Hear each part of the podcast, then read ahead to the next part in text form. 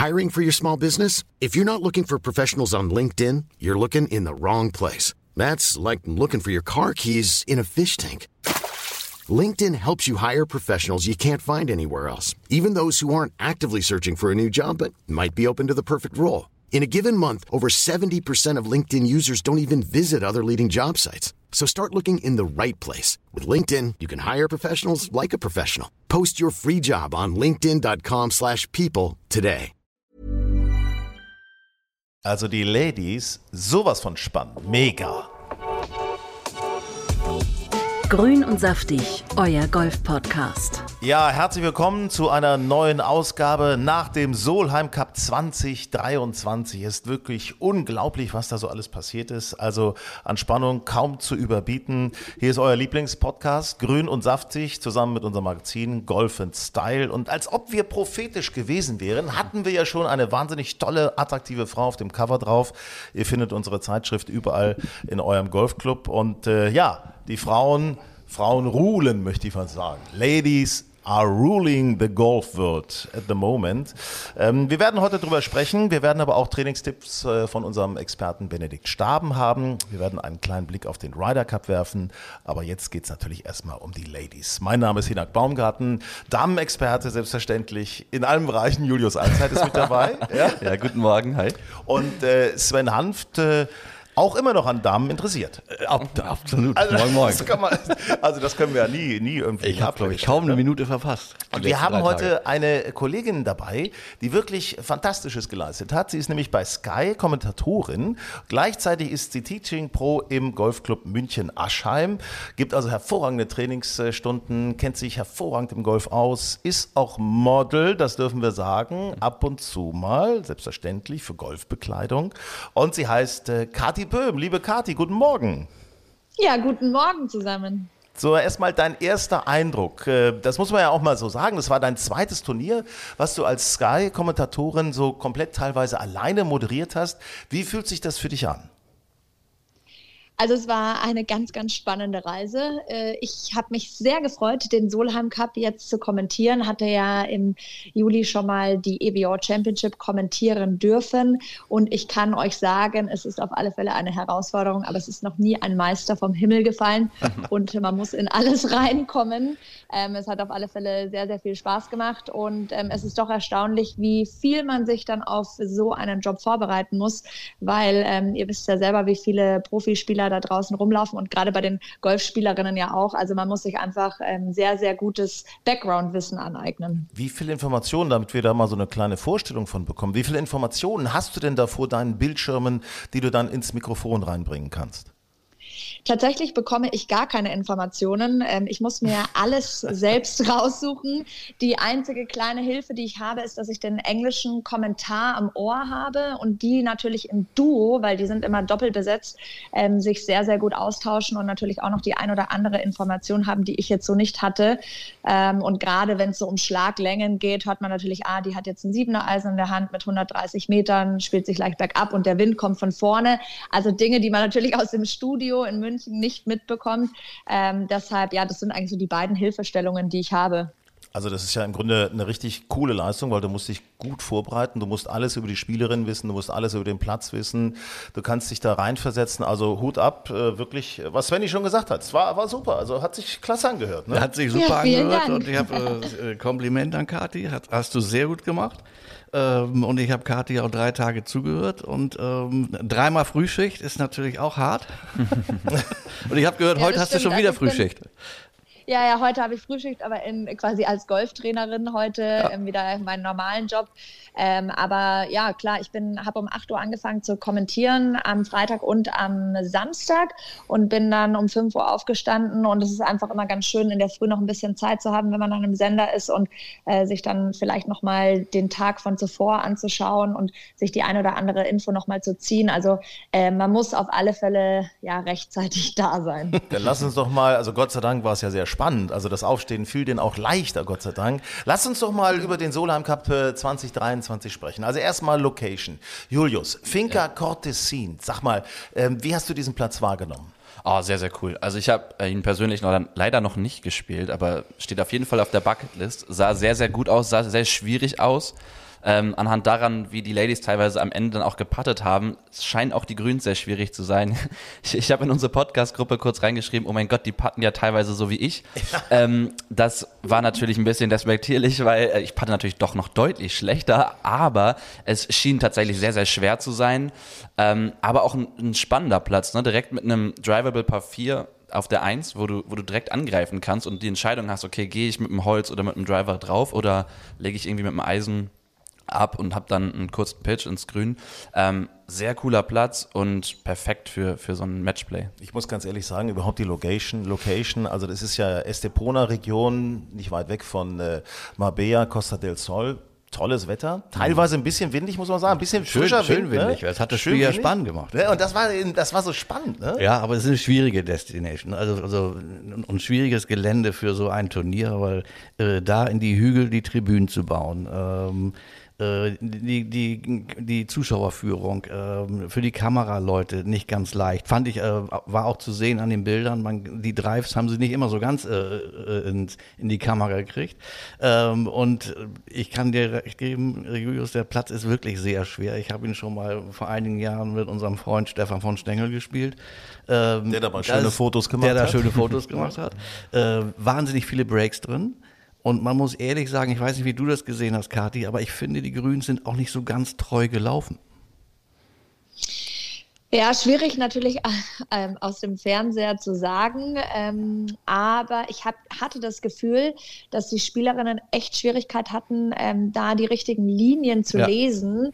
Ich finde, die haben wahnsinnig oft ähm, zu viel Break gespielt, gerade an den ersten beiden Tagen, ja. und die Bälle sind dann doch relativ gerade ausgerollt. Also ähm, ich habe es auch als ähm, ja, Challenge gesehen, da wirklich gut zu patten. Und ähm, wenn die Spielerinnen den Ball nicht nahe an die Fahne geschlagen haben, dann hatten die natürlich wahnsinnig lange, lange Putts, weil die Grüns so unendlich groß sind. Ja, ich hatte aber das Gefühl, dass sie bei den langen Putts eher besser gepattet haben als auf die diese zwei zweieinhalb Meter ja, ja. und ja, das war macht ja, auch macht ja auch so ein Ryder Cup und ein Solheim Cup aus, wenn dann plötzlich so diese langen über drei Wellen so ungefähr, wenn die plötzlich fallen. Und das haben wir auch äh, äh dann am Sonntag äh, gesehen als es dann drauf ankam, dann locht eine Caroline Headwall plötzlich lange Putts oder ja, ähm, das war das das macht's ja aus, ne? wenn die plötzlich so reinsterben. Aber ich finde, es macht es auch ein bisschen aus, wenn die kurzen nicht reingehen. Natürlich. Das ist natürlich ja, ja, bittere klar. Enttäuschung, aber auch mega vor der Stimmung und so weiter. Ich meine, wie eng lag Frust und Euphorie zusammen innerhalb von fünf oder zehn Minuten, als Georgia Hall da irgendwie Das war für mich die schlimmste Szene äh, im ganzen Solheim Cup. Genau, als sie da drei puttet und wir denken, ach du liebes Lisi, weißt du, das war so, das war so so eng und im Endeffekt denkst du, okay, das war nicht, man hatte gedacht, die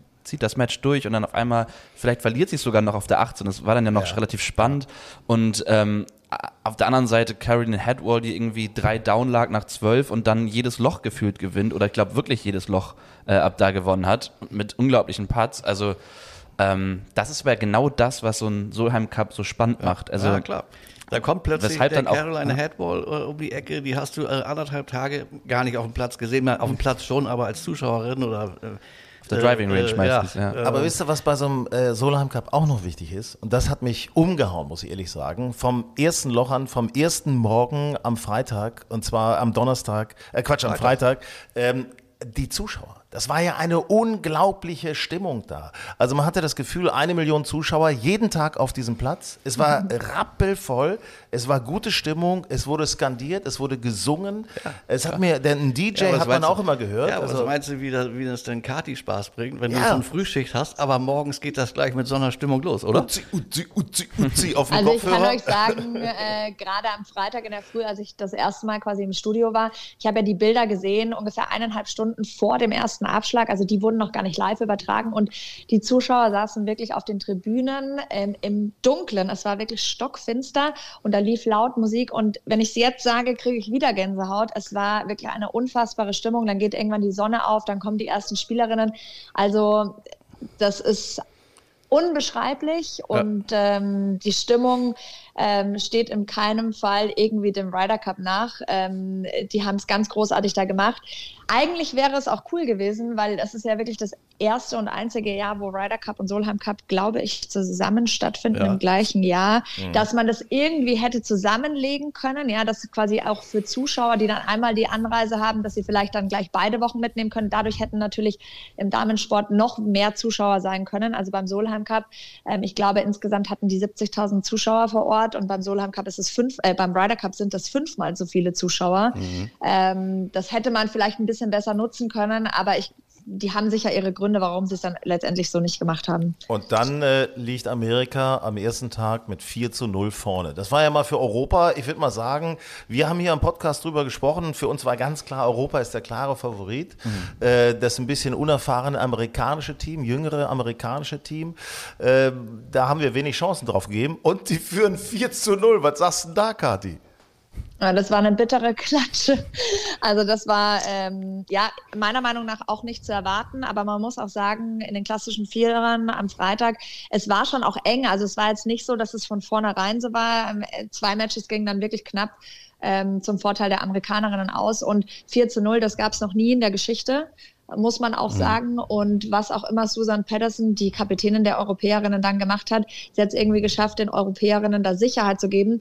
Ich finde, man hat vormittags am Freitag gemerkt, dass die Amerikanerinnen von Anfang an da waren. Die mhm. haben sich wirklich äh, ja, die haben sich einfach getraut von Anfang an. Die haben ihr Ding da runtergezogen und äh, die Europäerinnen, ich habe sie so ein bisschen defensiver oder vorsichtiger ja. wahrgenommen, auch von den Körpersprachen. Ähm, und ich glaube, sie muss denen wohl irgendwie gesagt haben, hey Mädels, ihr seid die Besten hier aus Europa und zum Teil natürlich auch wirklich die Besten auf der ganzen Welt. Ähm, alle der zwölf Spielerinnen spielen auf der LPGA Tour außer äh, Caroline Hetwoll, die hat ja die LPGA Tour aufgegeben, aber ähm, ich glaube, sie hat da irgendwie den Moment gedreht und das Momentum wiederhergestellt. Ja, war toll. Also der Nachmittag ne, mit den Fourballs, also tatsächlich war ja. schon besser. Keins, keins verloren, zwei gewonnen, ja. zwei geteilt. Also das war für Europa schon cool und äh, man ist ein bisschen rangekommen, kann man sagen, also deutlich rangekommen. Also es war von Anfang an, denn auch am Samstag, äh, das war so eine, so, eine, so, eine, so eine Spannung drin. Also es konnte sich auch nie wie habt ihr das gesehen? Es konnte sich ja nie jemand absetzen, ne, Julius? Ja, ja, ich fand auch, dass diese Emotionalität, die Kathi eben angesprochen hat, genau ähm, der entscheidende Faktor war. Ich hatte das Gefühl, dass am Freitag und vielleicht sogar fast auch ein bisschen am Samstagmorgen die Amerikanerinnen viel mehr aus sich rausgegangen sind, wenn sie einen Putt gelocht haben, wenn sie ein Loch gewonnen haben. Die haben sich, gut, das ist vielleicht auch so ein amerikanisches Ding, ein bisschen mehr, ne, dieses super emotionale, ähm, extrovertierte. Aber ich hatte mir von den Europäerinnen ein bisschen mehr gewünscht, dass sie noch ein bisschen stärker aus sich rausgehen. Und deswegen hat die auch die Entscheidung nicht verstanden, direkt am Freitagmorgen auf äh, Carlotta Siganda zu verzichten, die als einzige Spanierin, Lokalmatadorin da sowieso angefeuert wird wie nichts, äh, wie nichts Gutes, in Anführungszeichen, und die dann ja auch alle ihre vier Matches danach gewonnen hat. Ja. Ähm, wenn du die direkt rausschickst aufs erste Tee, was glaubst du, was da nochmal noch mal mehr abgeht? Und ähm, die hat, finde ich, auch am meisten diese Emotionalität äh, transportiert. Klar, Caroline Headwalls äh, Bizeps da nach dem gelochten Putt war auch, war, auch äh, war auch unglaublich. Ja. Alter, das war, das war cool. Ähm, Aber die Amerikanerinnen haben auch Stimmung gemacht, muss man ja auch sagen. Genau. Also ich, ich, fand ich sowieso, dass am Freitag das fast so rüber, da konntest du nicht wirklich sagen, ist das irgendwie in Europa oder in den USA. Da habe ich fast gedacht, die, die Amerikanerinnen hatten fast genauso viele Zuschauer. Da am Sonntag war dann ja, gefühlt klar, kein Amerikaner ja, mehr da. Das war nur noch äh, Europa. Ähm, aber ja, aber ich meine, auf, wie cool. auf, auf, lange Sicht gesehen oder über, über Stunden oder über ein, zwei Tage, äh, vorsichtiges defensives Spiel äh, zahlt sich äh, in solchen Matchplays nie aus. Nee. Ne, du musst aggressiv spielen, du musst schon auf die Fahnen gehen ähm, und äh, genau das wird ähm, äh, Susanne Patterson ihren Spielerinnen gesagt haben. Äh, nach dem Vormittag sagt sie, hat sie bestimmt gesagt, Leute, so jetzt, so geht's nicht. Äh, jetzt müsst ihr aggressiv spielen, ihr müsst mutig sein, ähm, ihr müsst jetzt Kante zeigen. Ähm, und ähm, dann ist es ja auch besser geworden. Nicht? Und du siehst so eine Spielerin zum Beispiel bei den Amerikanerinnen, äh, Nelly Corda, fand ich über die, die ganzen Tage einen Tick zu defensiv. Die fand ich Als, sehr ruhig. Ja, so, hat so ein bisschen passiv, das haben sie passiv mhm. agiert. Und da war mir schon am Ende äh, habe ich mir schon gedacht, wenn das auf das Match mit Ziganda rausläuft, da wird die Korda am Ende, glaube ich, äh, den kürzeren ziehen, weil irgendwie, das war klar, dass die Spanierin dann da gepusht wird, nicht? Und dass es dann wirklich auf das Match noch rausläuft, war jetzt für die Korda dann bis, da war sie echt in einer ziemlich schwierigen Situation. Wobei ich äh, muss an dieser Stelle auch mal eins sagen, ich muss mich outen, ähm, weil wenn man so die Spielerin äh, beobachtet, ich weiß nicht, wie es euch gegangen ist, aber Loving Lexi, muss ich einfach mal so sagen. Ich habe mich ein bisschen in Lexi Thompson verliebt. Also äh, ich fand, die hat so dieses, diese, die hat so einen gewissen Stolz, hat die so in ihrer, in ihrem Gang, in ihrer Ausdrucksweise im Gesicht. Also aufrechten Gang, ja. Ja, dieser aufrechte Gang und dann dieser Durchschwung, der immer so ein bisschen misslingt. Ich finde es einfach Aber herrlich. ich fand, die, also ich, das fand, ist, ich fand die echt stark. Weil War die super, war, war die. war wirklich äh, so mit die umstrittenste. War ein Wackelkandidat, ja, ja, gut, die klar. war ja automatisch qualifiziert. Ja, aber- aber äh, wenn zwei Wochen vor dem Solheim Cup äh, deine Kapitänin schon sagt, ja, um ihre Leistung oder ihre Performance mache ich mir echt Sorgen. Ich meine, da gehst du ja noch nicht mit großem Selbstbewusstsein ans Tee. Und die hat das echt super gemacht. ich fand die toll. Es hat mir, hat mir richtig, richtig viel Spaß gemacht. Also muss ich ehrlich sagen. Kathi, ähm, du auch hast es auch so diese Stolz, diesen Stolz bei ihr gesehen? Ja, absolut. Also ihre Körpersprache ist die, wenn ich jetzt äh, Training bei meinen kleinen Nachwuchsspielerinnen gebe, äh, wäre Lexi Thompson eine, die ich zeigen würde, um zu sagen, so geht's. ähm, ich finde, die hat einfach eine Wahnsinnskörpersprache. Ist, sie, die hat so ein richtiges Pokerface auch. Ähm, und die sieht, ist immer wahnsinnig konzentriert. Äh, ich liebe Lexi auch. Ähm, ich finde, Hallo? alles, was Hallo? sie bis dato gemacht hat, alles, was sie bis jetzt gemacht hat. Ähm, also sie ist einfach ein äh, ja, Big Player und ähm, ganz, ganz tolle Spielerin. Und man darf auch nicht vergessen, ich habe es auch ähm, im Fernsehen dann gesagt, die ist natürlich so ein bisschen wie Britney Spears oder Justin Timberlake, die halt schon wahnsinnig früh gut war. Ähm, hat sich ja schon mit zwölf damals für die US Open qualifiziert bei den Damen und äh, die hat sich ja jetzt in den letzten ja, eineinhalb Jahren doch dann die ein oder andere Auszeit genommen. Ich glaube, sie hat auch nur drei Turniere in diesem Jahr gespielt. Deshalb dann auch natürlich diese fragliche Situation, ob sie überhaupt ready ist. Aber ähm, die weiß ganz genau, wo der Anknopf ist, wenn sie dann beim Solheim Cup auftritt. Da sind wir ja schon im Grunde beim letzten Tag. Ne? Ich meine, ich fand das ja irgendwie auch cool, dass sie die 17 noch gespielt hat am letzten Tag, obwohl das Thema ja eigentlich schon. Nee, die ne? mussten spielen. Die mussten spielen. Siehst du, das wollte ich nämlich ja, wissen. Mussten die? Okay. Tatsächlich. Ja, also es wird nichts abgeschenkt und die Genau. spielen bis zum Schluss. Das ist beim Ryder Cup auch so. Ähm, da hat die Information gefehlt, aber die spielen immer zu Ende, weil die die Punkte dann am Ende genau so, die wollen dann sagen, es stand 14 zu 14 oder es stand äh, wie auch immer. Und natürlich auch für die Statistiken, weil die Spieler, wenn man die Spielerinnen googelt, sieht man immer, okay, die haben so und so viele Matches gewonnen, so und so viele Punkte. Und das ist für die Statistik schon wichtig, ähm, auch für die späteren Solheim Cups oder Ryder Cups, um dann die Spielerinnen dementsprechend aufstellen zu können. Also ich finde es ist natürlich doof für die, weil die den Moment nicht mitbekommen, aber für alles andere wird halt einfach noch zu Ende gespielt. Deswegen hat Tiger Woods ja so eine schlechte Statistik. Weil er immer Weil er immer hinten im Ja, ja. letzten, vorletzten äh, Match ist. Und da war schon mal alles entschieden und dann hat er die immer weggeschenkt. Ja, ja, das ist also für deinen eigenen Wikipedia-Eintrag ist das besser, wenn du da tatsächlich auch nochmal einen Punkt holst. Oder?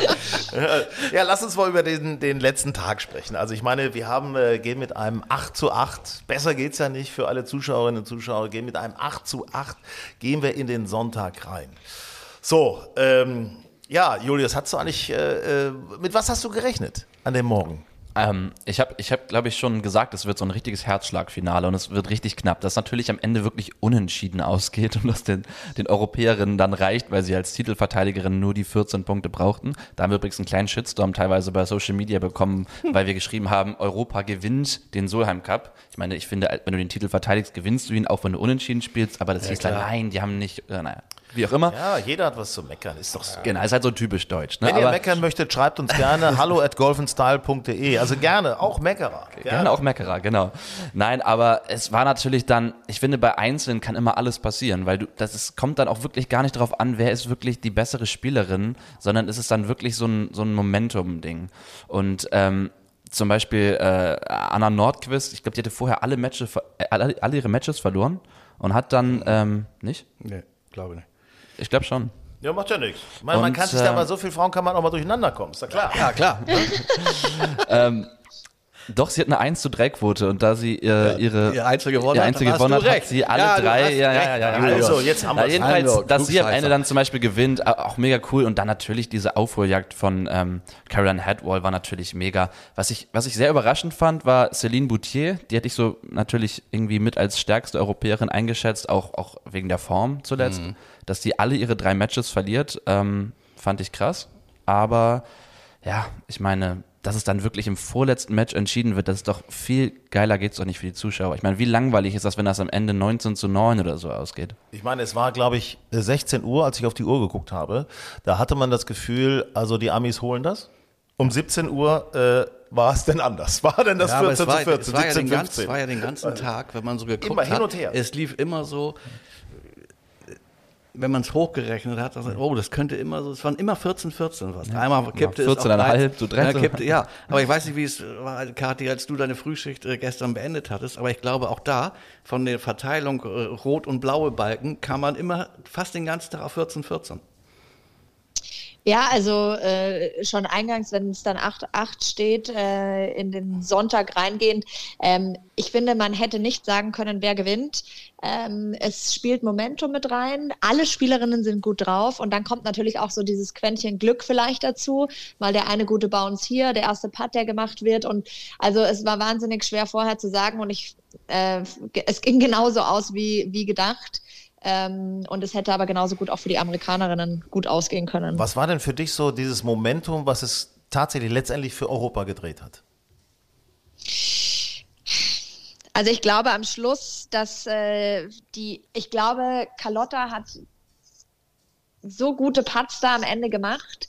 Ähm, und ihr könnt euch vorstellen, wenn man dann auf dem Golfplatz ist und dann die ganzen spanischen und ja, europäischen Fans ähm, richtig, richtig laut schreien. Ich glaube, das kriegen alle Spielerinnen drumherum mit. Und für Carlotta als spanische Spielerinnen in Spanien ihren Traum wahrzumachen, da den Solheim Cup zu spielen, ich glaube, die hat sich da einfach nochmal richtig, ähm, richtig ins Zeug gelegt. Und das war für mich jetzt so der, der Moment, wo ich mir gedacht habe, okay, also die holt die holt's sicher heim.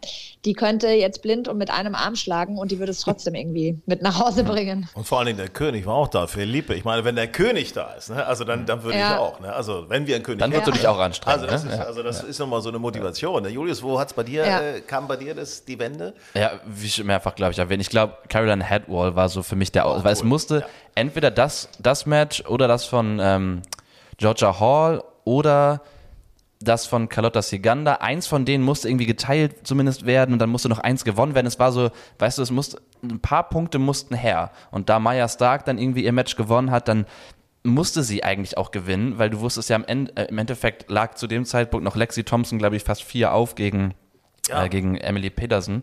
Und deswegen, boah, war das, glaube ich, so, weil die hat auch die Fans so mitgenommen. Und ich glaube, das mhm. war in dem Moment, als Maya Stark fast ihren Putt nochmal abgebrochen hat, weil sie so laute Schreie gehört hat und so eine Faust gezogen hat, obwohl quasi sie gar nichts gemacht hat in dem Moment. Und das ist so dieser Team-Moment, ähm, der mich besonders beeindruckt hat. Ich meine, Svenny, du hast ja auch schon Ryder Cups miterlebt vor Ort und all diese ganzen Geschichten. Du bist ja dicht dran an den Spielerinnen und Spielern.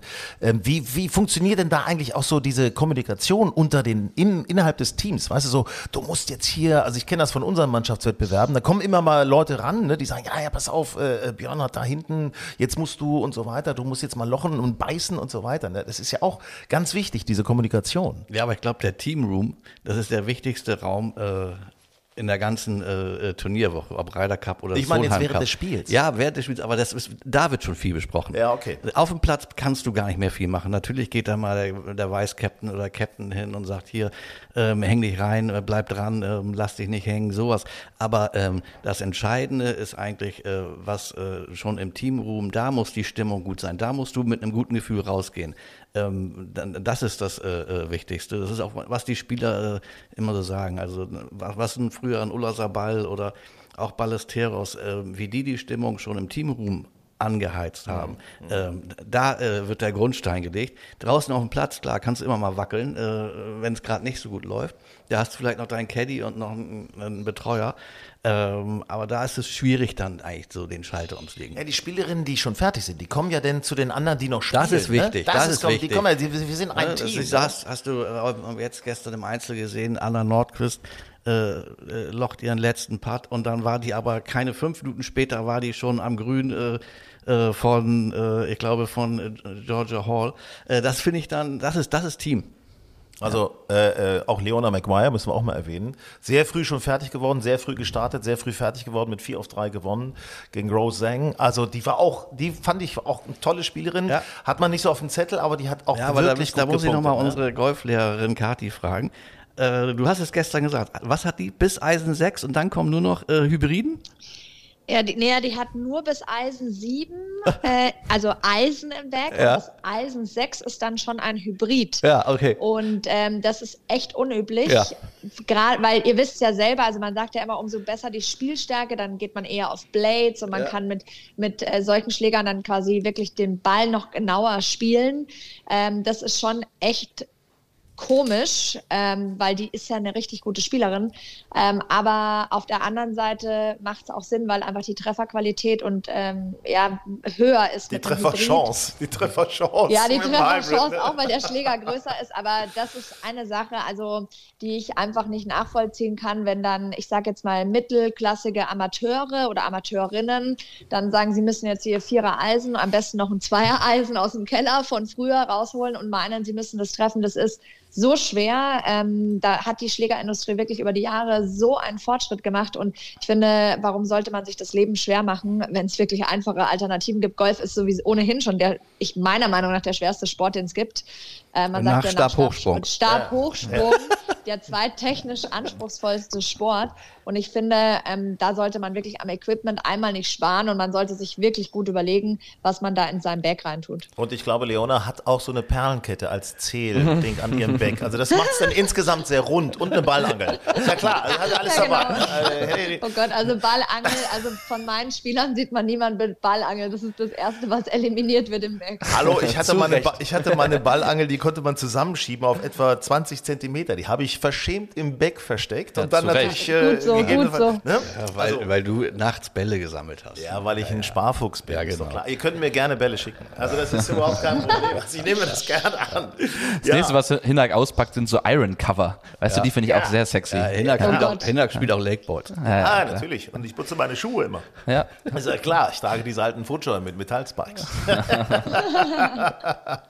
ja, aber jetzt mal ganz ernsthaft, also das war ja dann wirklich großartig. Also äh, Carlotta Siganda, die Spanierin, macht den Punkt. An der 16 macht sie den wichtigen Punkt gegen Nelly Korda. Das fand ich auch so bitter für Nelly Korda, dass die an der 16, sie haut zwei Meter an die Fahne. Carlotta Siganda haut äh, 50 Zentimeter an die Fahne. Nelly locht, also mal so, also der war ungefähr einen Meter vorbei, möchte ich fast sagen. Und dann eben auf der 17 tot ans Paar 3. Ja. Wahnsinn. Also es war schon dieser Moment, also ich, ich habe mich echt richtig gefreut vom Bildschirm, muss ich Ja. sagen. Wie ging es euch? Ja, ich war richtig angespannt. Also ich war wirklich aufgeregt, so richtig. Also dieses, ähm, was du hast, wenn du selbst spielst, vielleicht bei so einem Turnier mal relativ viele Leute zugucken und du stehst an der Eins beim Abschlag, wo bei uns Amateuren der einzige Spot ist, wo überhaupt jemand zuguckt. Aber wenn du da dann stehst und, Komm mal und dann gucken da irgendwie so 10, 20 Leute zu, dann vielleicht dahinter kommt schon und so weiter und du hast so diese gewisse Grundanspannung, das hatte ich gestern auch. Ja, Ich glaube, am Ende äh, hat der Heimvorteil so ein bisschen den Ausschlag gegeben. Weil so ein enges, so einen engen Solheim Cup, äh, den gewinnst du auswärts äh, wahrscheinlich dann nicht. Und dann hast du hinten auch noch äh, eine Spanierin in Spanien. Ähm, das ist, äh, ich, meiner Ansicht nach hat am Ende der Heimvorteil so den Ausschlag gegeben. Kati, dein Fazit vom Solheim Cup 2023 Finca Cortesin?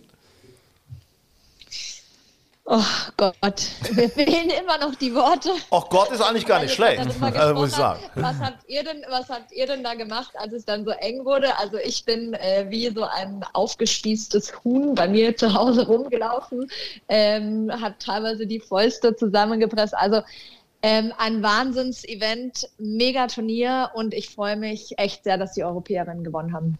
Ja, da können wir im Grunde nur mit äh, großer Aufregung, wie ein aufgespießtes Huhn, insgesamt das alles mitnehmen und äh, sehen uns ja äh, nächstes Jahr schon wieder. Ne? Also beim Solheim Cup. Ja, Stimmt, Ja, ja. das genau. ist cool. Ja. Also Was, dann in Washington, Amerika, ne? Washington. Washington, DC? Also mal gucken, ob sie da eine Washingtonerin zum Schluss spielen lassen. Das wäre dann ja dann sozusagen analog zu, zu Spanien, nicht? Also Aber übrigens, ich habe noch eine Erkenntnis des Turniers für mich Oh. persönlich. Na? Und Oh. zwar, ich hätte gerne Andrea Lees Schwung. Ihr den, wenn ihr den Oh Gott, Schwung nicht. Der ist so smooth. Ja, wenn ihr den Schwung jetzt auch an die alle Hörerinnen und Hörer, wenn ihr den jetzt nicht vor Augen habt, googelt den mal. Also wenn man, ähm, wie man mit einem so geilen Rhythmus und das sieht so entspannt aus, als wenn die so ein so 50% Tempo macht, aber hat trotzdem damit so eine geile Länge und das Hast du schon mal so mit geil Sven aus. gespielt? Also das ist ja ähnlich, ne? Ja, also ja. Mit wenig Tempo und sowas. Ja, ne? ich habe auch gehört, dass ist, äh, Andrea Lee sich viele Videos von Herrn Hanft im Internet angeguckt so hat, um da. Übrigens kann ich euch auch noch sagen, ich habe Eisen 2 und Eisen 4 im Back. Ja, aber und Mittelklasse-Spieler, da fühlst du dich angesprochen, oder? Kathi, es war schön mit dir. Ganz herzliche Grüße nach München. Ja, liebe Grüße an euch und ähm, ich wünsche ganz viel Spaß beim Zuhören. Grün und saftig, euer Golf-Podcast. Tja, ehemaliger Tourspieler, jetzt auch Teaching Pro, bei uns der Experte, selbstverständlich auch in der aktuellen Ausgabe von Golf Style. Benedikt Staben, wir grüßen dich. Hallo, moin, moin. Benedikt, äh, Stichwort Solheim Cup, da will ich noch mal einen Satz von dir hören. Ähm, Ja. Und zwar, das habe ich nun die ganze Zeit verfolgt und ich gucke mir auch immer gerne Schwünge an, das machen wir ja alle. Kann man auch als äh, normal sterblicher Mann, also der jetzt nicht so in so ganz, ganz Top-Profiligen spielt, kann man da auch einiges von Frauen, von den Schwüngen von Frauen lernen? Ja, auf jeden Fall. Ich glaube, die Dynamik, die die Frauen haben, ist teilweise besser. Sie sind extrem flexibel, äh, wo wir uns ein Beispiel nehmen sollten. Ähm, sie können deutlich besser drehen. Teilweise, klar, klar sind Frauen ein bisschen flexibler, aber das ist ja auch, ähm, liegt auch ein bisschen an denen, weil sie viel tun. Äh, Frauengolf ist sehr athletisch geworden. Also ich kriege ja jetzt bei Instagram nur noch äh, äh, äh, Videos, wie die, wie Lexi Thompson und so weiter im Gym sich vorbereiten. Äh, das, das sickert natürlich immer mehr durch und ähm, Frauen kriegen schon eine, eine ganz schöne Power ähm, auf dem Ball und äh, das liegt natürlich an der guten Drehung und an der Dynamik nach vorne. Und ähm, ich finde, viele Frauen haben einen sehr ästhetischen Schwung. Ähm, und beim Solheim Cup ähm, finde ich das, also hat man das gesehen. Bei den Amerikanern ein bisschen mehr, bei den Europäern jetzt nicht so, aber die Amerikaner haben so schöne Schwünge. Also Nelly Korda könnte ich die ganze Zeit mir angucken. Die ganze Zeit. Hallo? Ich finde da, wie der Schläger sich bewegt. Du, du, du bist doch verlobt. Was ist denn da los, sag mal? ich, ich Golf Ja, ich hatte mich auch schon als äh, Lexi Thompson äh, äh, Liebhaber, äh, oder, oder Ja. ne, geoutet. Insofern, sag mal, ähm, was ich äh, ganz interessant finde, ähm, und zwar hat äh, Julius ein Zitat von äh, Tiger Woods gefunden, der wurde nämlich neulich auf der Range beobachtet. Ja, genau. Also ähm, ich habe im Internet ein Video gesehen, wie er irgendwie auf der Range steht. Das ist, glaube ich, auch noch relativ neu, das Video. Ähm, und ganz viele Golfjournalisten um ihn rum, ihn die ganze Zeit fotografieren und dann einer irgendwie ruft, do you have a tip for amateur? Und er sagt, stop watching fucking YouTube. So. Das wurde natürlich auf die amerikanische Art und Weise das fucking dann erstmal weggebiebt. Stop. Piep, YouTube, aber ähm, haben erstmal alle gelacht. Ja, das ist ja, das ist natürlich echt ein Thema. Ne? Also ich kenne das auch, äh, Svenny auch. Ne? Also man guckt sich doch schon mal ein paar Tipps äh, bei YouTube an. Nee, doch, du nicht. Ich gucke mir keine Tipps Du bleibst bei dabei? Ja. Ja, deswegen bist du auch so konstant. Ja, ich bleibe einfach bei meinen Sachen, die ich für mich machen will, aber äh, YouTube gucke ich nicht ähm, und vielleicht höre ich mal auf Bene, aber sonst nichts. Ja, aber wir machen ja nicht YouTube, sondern wir haben einmal deine, deine Tipps, äh, die ja auch tatsächlich fürs tatsächliche Spiel geeignet sind. Also die jetzt nicht sagen, du musst jetzt hier so und so und dann den Ellbogen da und gerade und links und rechts und Hüfte und so weiter, sondern äh, du gibst anschauliche Tipps äh, mit äh, auch Drill-Anweisungen bei uns im Magazin und vor allem jetzt zum Hören. Das ist ja cool. Ähm, ich möchte an dieser Stelle einfach mal sagen, du bist mittlerweile äh, Coach im Burgdorfer Golfclub. Das ist ja auch mein Heimatclub. Ne? Darf man auch nicht vergessen. Das ist aber wirklich nur durch Zufall einfach Die Wege entstanden. kommen wieder zusammen. Ja, und die Mannschaften sind ja auch erfolgreich da. Also das ist ja auch cool. Super. Also das äh, freut mich sehr, dass du da auch noch einen neuen Spirit mit reinbringst. Fühlst du dich wohl? Oh, doch, ja, sehr. Also es ist immer schwierig, wenn man irgendwo anders ist. Man lernt, man hat so viele Gesichter. Ich meine, Burgdorf hat 1100 Mitglieder. Ähm, und äh, natürlich ganz viele neue Gesichter und ähm, Namen. Aber ähm, bis jetzt, die Mannschaften habe ich natürlich sofort kennengelernt, die Jugendspieler, ähm, aber auch viele Kurse gemacht, ähm, wo man dann Mitglieder kennenlernt. Und ähm, das bis jetzt habe ich noch, äh, ähm, ja, bis jetzt habe ich nur gute Erfahrungen gemacht. Und jetzt hast du am Wochenende gerade einen Kurzspielkurs angeboten. Ich musste ja. äh, anderweitig arbeiten, äh, äh, mein Gesicht da woanders im Fernseher halten. Und äh, ja, äh, das hätte dann wahrscheinlich auch nicht so gut ausgesehen, wenn ich hätte Kurzspiel gemacht hätte. Ja, Kurzspiel hätte mir aber zum Üben, hätte mir das gut getan. Sag ja. mal, was für, für Themen hast du da bearbeitet? Hm, also ich habe, wir haben vier Stunden trainiert. Wir hatten äh, 15 bis 20 Minuten Kaffeekuchenpause, weil natürlich dann vier Stunden zu viel sind. Aber ähm, es hat alles, ich habe alles ähm, versucht, mit ihm zu trainieren. Angefangen mit Chippen, ein bisschen Technik, äh, dann Lenkkontrolle trainiert, dann Pitchen, ein hoher Pitch über den Bunker, ähm, Thema Schlagfläche, äh, wer ist für die Schlagfläche verantwortlich? Das sind natürlich die Hände. Aber was macht die linke Hand, was macht die rechte Hand bei Rechtshändern? Ähm, ähm, ja, genau, dann Bunker, viel. Mhm dann, äh, die, dann die kurze Pause und dann halt viel Patten. Ähm, Patten war eine Stunde 40 Minuten, weil wir natürlich, wenn wir 18 Loch spielen, äh, am meisten den Putter benutzen. Und ich benutze gerne, ich habe auch in St. Denis äh, gerne solche Kursspieleinheiten gemacht, weil ich natürlich die Amateure dadurch ganz schnell äh, dazu bekomme, dort mehr Zeit zu zu investieren. Ich meine, viele kommen zu mir und sagen, Herr Staben, ich kann keinen Bunker. Und dann sage ich, ja, wie hoffe ich trainiere Sie den Bunker? Und dann sagen sie mir gar nicht.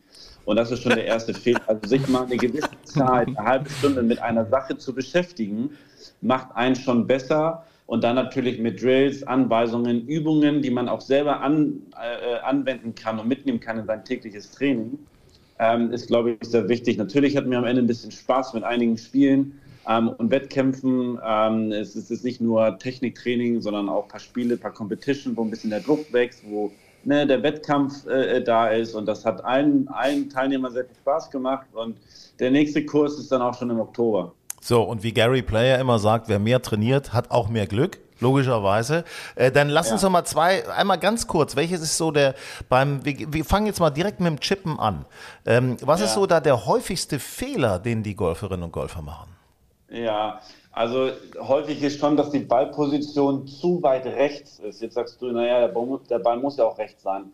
Wenn der Ball zu weit rechts ist und die, ähm, und die Hände zu weit vorne, dann mache ich die Leading Edge scharf. Wenn die Leading Edge scharf ist, also scharf meine ich mit geschlossen und zu viel Shaftlean nach vorne, also der Schaft hängt zu weit vorne, Griff, der Griff ist zu weit vor dem Ball, dann gräbt die ganz gerne. Das heißt, zwei Millimeter zu früh im Boden und der Schläger steckt. Das heißt, ich muss lernen, den, den Schläger so zu benutzen, wie er gebaut ist, nämlich mit der Sohle. Dass, wenn ich mal ein bisschen zu früh bin, dass der Bounce, also die Sohle hinten, die Trailing Edge, über den Boden rutscht. Ja, und dann, und das hat viel mit Setup zu tun. Also Setup ist bei den meisten Amateuren nicht so gut.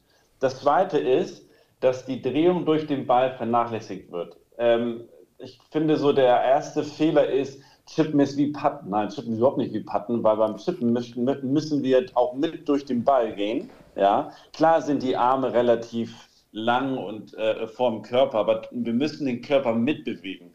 Und das machen wir beim Patten ja gar nicht. Ja, beim Patten ist es wirklich nur Pendeln und beim Chippen gehen wir mit dem Körper ein bisschen mit, damit der Treffmoment auch besser ist. Ja? Aber das sind so zwei Faktoren, die ich sehe, die sehr, ja, die einfach zu unkonstanten Treffern führen. Und das Wichtigste beim Chippen ist ja die Lenkkontrolle. Also kaum einer wird einen Chip fünf Meter neben die Fahne spielen, aber fünf Meter lang und fünf Meter kurz ist nicht die Seltenheit.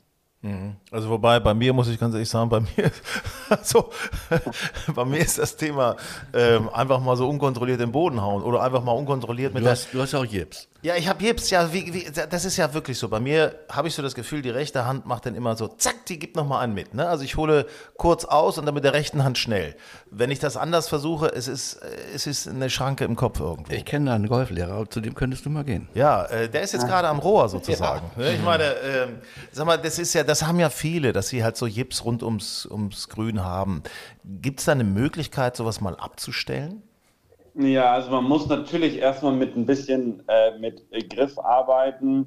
Äh, es gibt eine, es gibt einen Drill, der, ähm, der dich dazu bringt, ähm, das kann ich jetzt schwierig erzählen, aber du musst einige Bälle schnell hintereinander schlagen, dass du das Gefühl hast, im Treffmoment nicht mehr reagieren zu müssen. Ähm, und äh, da gibt es zwei, drei Drills, die muss man machen und die muss man äh, viel machen, damit man einfach das Gefühl wieder bekommt, okay, ähm, ich habe ich hab keinen Schiss vorm Treffmoment. Jips ist immer Schiss vorm Treffmoment. Mhm. Und ähm, wenn man sich die Golfbewegung anguckt, dann gibt es einen ein Start, also eine Ausflugbewegung und eine, eine Endposition. Und dazwischen hat irgendjemand einen Ball dahingelegt. Und ähm, bei dir ist es wahrscheinlich so, du, du suchst nur den, den Treffmoment, aber danach gibt es ja auch noch eine Bewegung. Und äh, je mehr du diesen Treffmoment suchst, desto mehr versuchst du einzugreifen. Unbewusst natürlich, ist alles unbewusst, ist nicht bewusst. Das Problem ist, wenn du dann bewusst versuchst, die Bewegung, dann, ja, dann wird es halt immer schlimmer. Also. Ja, ja. ich genau. habe Schiss. Ich, hab, ich gehe zum Grün, wenn ich nichts getroffen habe, dann habe ich Schiss. Das ist ja logisch. Mhm. Also das ist, äh, ja. manchmal mache ich dann so das Schlimme ist natürlich, dass äh, äh, das bringt dich im Langspiel unter Druck, weil du weißt, oh scheiße, wenn ich jetzt 120 Meter habe, ich verfehle das Grün, dann kannst du auch nicht so locker zum Grün spielen. Weißt du, wenn du, wenn du weißt, ja, ich äh, mache äh, 80 Prozent äh, Chip-Putt, dann ist der Grünschlag ja viel leichter.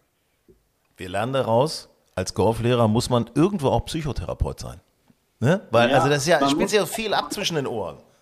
Ja, man muss viele Skills haben, damit man Spieler weg von Impact, Treffen und, ähm, und schlechten Gedanken äh, hat. Und, und, und, und das Problem, was der Julius vorhin angesprochen hat und was ja immer mehr passiert ist, die Leute gucken sich YouTube-Videos an und die Golflehrer sind natürlich auch schlau, die machen jetzt viel mehr YouTube, weil sie natürlich darüber auch ähm, bekannter werden und äh, ähm, äh, ja, Inhalte vermitteln können. Das Problem ist aber, ähm, nobody knows, in welcher Situation jetzt zum Beispiel Hinak ähm, oder Sven ist. Ja, also du kannst, also ihr beiden müsst einen anderen Gedanken haben, um den Golfball zu schlagen. Und äh, das ist beim Chippen, beim Pitchen, beim Bunker hat jeder einfach deutlich andere Baustellen. Und häufig ist es dann so, dass man dann versucht, zwei, drei Sachen auf einmal zu machen, weil man sich zwei, drei YouTube-Videos anguckt, dann kommt man durcheinander. Und ähm, woher, woher, also das Problem ist, du brauchst ja auch ein Feedback. Und ein Feedback kann dir keiner geben, außer ein guter Golflehrer oder, oder ein Golflehrer. Mhm. Ja. Mhm. Ich habe, so, es sagen viele sagen mir zu immer, Mensch, nun lass doch mal, nun winkel doch mal nicht ab, das muss alles gerade bleiben, die Hände bewegen sich gar nicht, also auch gar nicht, gar nicht ganz leicht anwinkeln beim, beim Ausholen und oder, nee, ne? naja, die, also dann wieder, die, äh, äh, äh, Julius wahrscheinlich holt, äh, ähm, winkelt gar nicht. Sven winkelt sehr. Kommt er damit gut klar oder nicht? Es gibt ja auch Tipps, ja. da musst du ein bisschen winkeln, weil der Ball schlecht liegt. Wenn du da nicht winkelst, dann hast du keinen Eintreffwinkel, da kommt der Schläger viel zu flach am Ball und du triffst den Ball nicht gut. Genau. Also äh, du kannst nicht sagen, du musst winkeln beim Chippen. Es kommt immer auf die Ballposition, auf den Schlag an und auf die Situation. Und natürlich auf den Spielertyp. Was bist du für ein Spielertyp? Ne? An der Stelle möchte ich übrigens mal unsere vorletzte Ausgabe, war das, glaube ich, empfehlen, weil da hat Bene nämlich genau das erzählt. Ähm, da ging es um Chippen, wann chippe ich, wann pitche ich und auch um die Technik. Ne? Mhm. Gerade den Eintreffwinkel, den du gerade angesprochen hast, wenn, wenn der Ball nicht gut liegt, irgendwie in einem, in einem äh, entweder tief im Rough oder auch, äh, auch auf so einer Sandstelle oder so, wo nicht so viel Rasen ist, dann brauchst du ja einen guten Eintreffwinkel, weil du sehr clean an den Ball kommen musst. Und ja. dann ähm, musst du ja auch ein bisschen mit Handgelenken arbeiten, ne? damit du ähm, überhaupt quasi den Eintreffwinkel hinbekommst. Ja, ich fand, das war toll zu sehen, übrigens jetzt beim Solheim Cup, bei diesem, äh, ich sag mal, widerlichen Bermuda-Gras. Mhm. Mal liegt er oben auf, ich mal lag ja er, Bermuda. Ich, ich finde das, ja so, find das ja so furchtbar. nee, aber der kann auch sich richtig schön tief unten in so ein Nest legen. Und wie unterschiedlich dann die Techniken waren der Spielerin. Ähm, die eine macht den Schläger ein bisschen mehr auf, die andere geht steiler an Ball. Da finde ich, konnte man teilweise super kurzes Spiel lernen. An der Stelle übrigens nicht zu viel von Lexi Thompson abgucken, würde ich sagen. Ja, ich glaube, das, das, ist ihre ja, einzige Schwäche gewesen. Ja, aber trotzdem, da konnte man toll sehen, wie unterschiedlich die Techniken sein müssen ja. bei den unterschiedlichen Balllagen.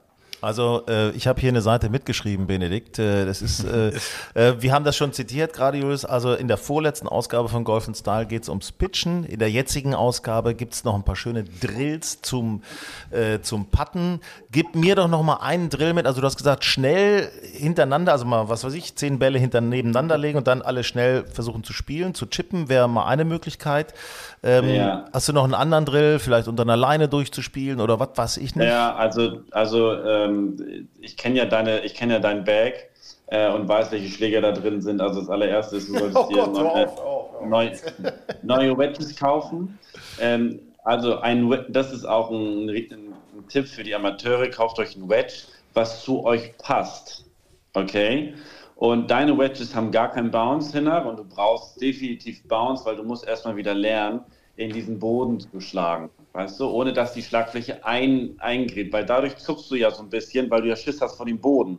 Also du brauchst erstmal einen Schläger, der, der auf dem Boden rutscht. So, erster Drill, zwei Tee stecken und links von dem Tee, also der tiefste Punkt des Schlägers muss links von dem Tee sein. Das heißt, ich möchte kein Divots rechts von dem Tor haben oder du kannst ja auch eine, eine Kreidelinie äh, sprühen oder malen und dann muss der tiefste Punkt genau auf der Linie oder links sein. So, und das machst du relativ häufig hintereinander, dann legst du dir einen Ball hin, ja, und du gehst aus dem Probeschwung, gehst du so einen kleinen Schritt nach vorne, okay, und schlägst den Ball in der Bewegung. Also du holst aus, gehst durch, holst aus und schlägst dann den Ball. Weißt du, was ich meine? Dass du nicht mehr reagieren kannst. Okay. Das ist für alle die, die so ein, äh, so ein ja, einen Chip Jips haben oder die, die, die nicht confident sind, die legen sich fünf Bälle in eine Reihe und chippen einen Ball sofort, wenn sie den anderen Ball getroffen haben, holen sie aus und schlagen den nächsten und gehen halt ruhig einen Schritt mit nach vorne. Okay? Dass man so eine, ich nenne das immer Maschinengewehr beim Jugendtraining, damit die Jungs das auch ein bisschen lernen, schön eine schnelle, kompakte Bewegung durch den Ball zu haben, ohne nachzudenken. Okay. Ja? Ohne nachzudenken, Machine Gun Hinak. Okay. Richtig. Grün und saftig, euer Golf-Podcast. So, Beno, wo wir dich jetzt schon mal dran haben, äh, Tourspieler, äh, jetzt lass uns noch mal kurz über den Ryder Cup sprechen, weil das geht ah, ja jetzt los. Ne? Mhm. Ah! Ah. ah. Wann ist endlich Freitag? Ey, ich bin so aufgejuckelt, wirklich. Also ich finde auch. Der ist schon, und der ist, muss ich schon sagen, der ist schon aufgeregt gewesen schon am Sonntag beim Solheim Cup Finale. Ja, und richtig aufgeregt. Aber wie geil ist Jetzt denn ist bitte diese, diese Vorbereitung? Also ich meine, der Solheim Cup war ein total geiles Event und diesen, jetzt bist du schon in diesem Team-Modus, Matchplay-Feeling und du musst quasi nur drei Tage warten und es geht schon wieder weiter. Es also, geht schon herrlich. wieder los. Da, da, da. Svenny auch aufgejuckelt? Total, total. Also ich ja, meine, ja. Ryder Cup ist, ist das größte Event im Man sieht es unter deinem T-Shirt. Ja. Nein. ja. Du, ich, ähm, Ryder Cup ist wie gesagt das, größte Event im Golf ähm, und ich kann es kaum erwarten, dass es Freitagmorgen ist. Bene, was glaubst du denn eigentlich, wer da gewinnen wird? Oh, ich wusste, dass du mir diese Frage stellst. Ähm, ja, ich habe natürlich, also ich sage immer, Amerika wird haushoch gewinnen.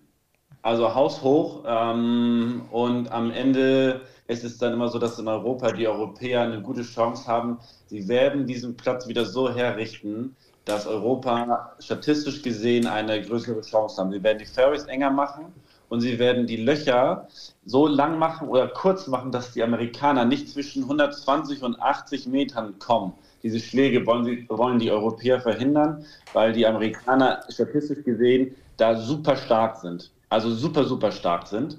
Und ähm, tja, meine Hoffnung, ich muss ganz ehrlich sagen, wir haben geile junge Spieler ähm, und ich hoffe, dass die über sich hinauswachsen und dass Justin Rose und auch Rory und Ron Rahm ähm, als, als Leitfigur da vorne wegmarschieren wird ein mega Event. Ich freue mich immer auf den Ryder Cup, aber ich habe immer ein bisschen Schiss.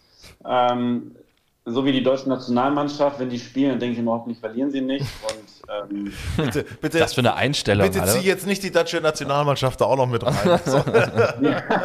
das wäre ein schlechtes Oben möglicherweise. Dann willst du uns Rudi noch äh, zum Co-Captain machen, vielleicht möglicherweise.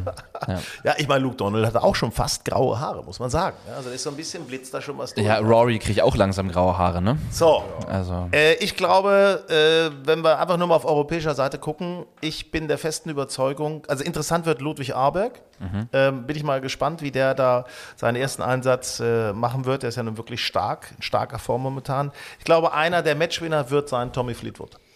Glaube ich auch. Der hat ähm, so ein geiles Spiel. Ich finde, man, weißt du, wie man gut vergleichen kann? Und Bene, bitte widersprech mir, wenn ich komplette Scheiße laber. Aber Tommy Fleetwood und Colin Morikawa sind für mich so ähnliche Spielertypen äh, auf den beiden Seiten. Beide super gutes Ballstriking, also hauen sehr, sehr geile Eisen, ähm, relativ konstant und ähm, ich glaube, dass die beide sehr, sehr wichtig werden in dem Ryder Cup. Und was ich auch glaube, was sehr, sehr wichtig sein wird, um so eine gute Teamchemie und so reinzubekommen, ist, dass du vielleicht versuchst, jetzt ganz anders als beim Solheim Cup, würde ich versuchen, in den, ähm, in den Freitag-Matches schon alle Spieler irgendwie aufzustellen dass die alle schon mal so ein bisschen reinkommen, weißt du, und nicht erst Samstagmittag teilweise den ersten, den Spieler das erste Mal spielen lässt. Also dass du die, vielleicht gerade die, die unerfahrenen Rookies vielleicht dann eher in den Fourballs, wo du dann noch einen Mitspieler hast, der es vielleicht ausgleichen kann, wenn es nicht so läuft, aber dass du alle schon so ein bisschen integrierst. Ja, ja. Finde ich, und man sieht es ja auch, wenn du auch 0-4 hinten liest, kannst du immer noch gewinnen. Genau. Ja, also das ja, ist, das, äh,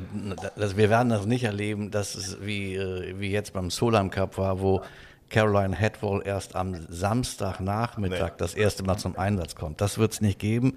Diesen Fehler hat einmal äh, Mark James gemacht in Brookline.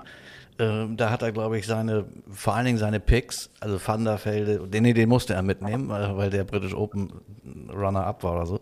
Aber da hat äh, Andrew Coulthard, äh, Van der Velde ähm, und noch zwei andere, äh, ich glaube Jamo Sandelin, die hat er gar nicht spielen lassen. Also vielleicht mal ein Vierer und sonst nur im Einzel.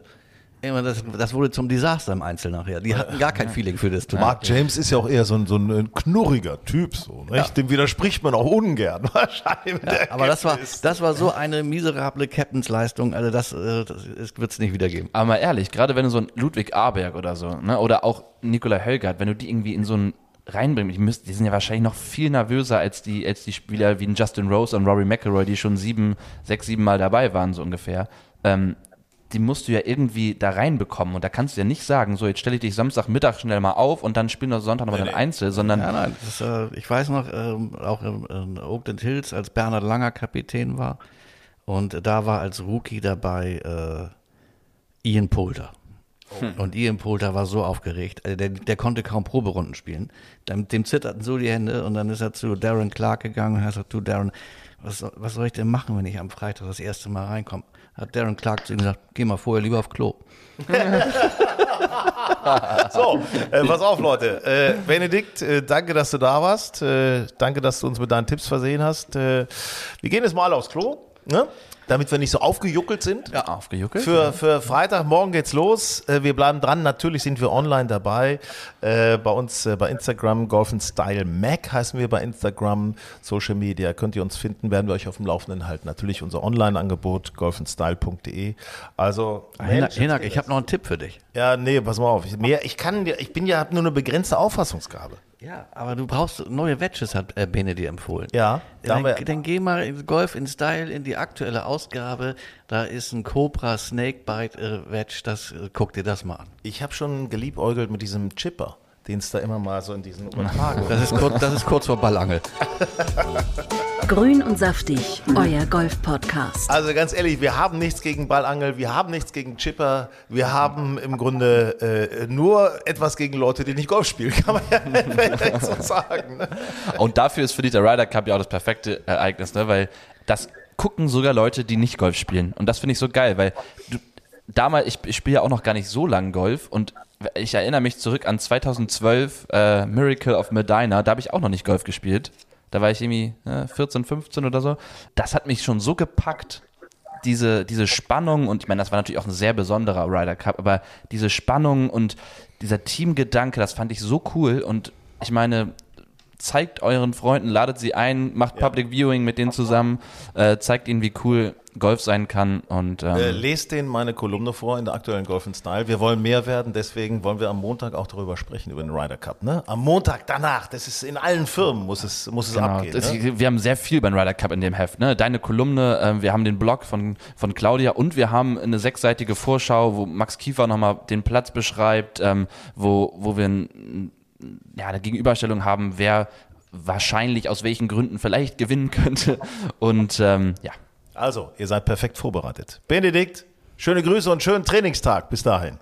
Danke, Männer. Macht's gut und euch Ciao. viel Spaß beim, beim Ryder Cup, äh, viel Spaß beim selber Nachspielen bei euren Matches und äh, Go bis Europe. bald. Go, Go Europe.